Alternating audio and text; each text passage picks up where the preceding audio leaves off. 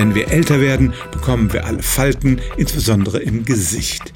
Diese Furchen graben sich regelrecht ein. Es gibt ja einige Einflussfaktoren, zum Beispiel welchen Gesichtsausdruck wir vorwiegend machen. Aber natürlich hat es vor allem auch damit zu tun, ob wir uns zum Beispiel auf der Sonne aussetzen oder auch rauchen.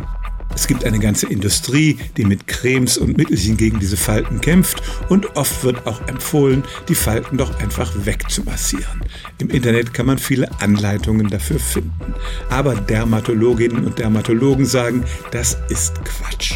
Unsere Haut hat drei Schichten, die Oberhaut, die Lederhaut und das Unterhautfettgewebe. Und die mittlere Schicht, die Lederhaut, verändert sich mit dem Alter ganz gehörig und da liegt der Ursprung der Falten. Das Bindegewebe wird weniger elastisch, das Stützgewebe ist nicht mehr so stabil und insgesamt wird die Haut trockener. Und diese Faktoren kann man mit Massage leider nicht beeinflussen.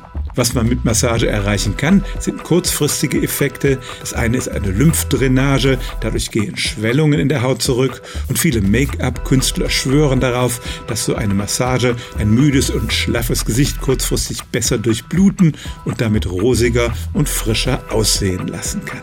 Aber wie gesagt, das ist ein vorübergehender Effekt. Falten, die man einmal im Gesicht hat, kriegt man auch durch die beste Massage nicht mehr weg.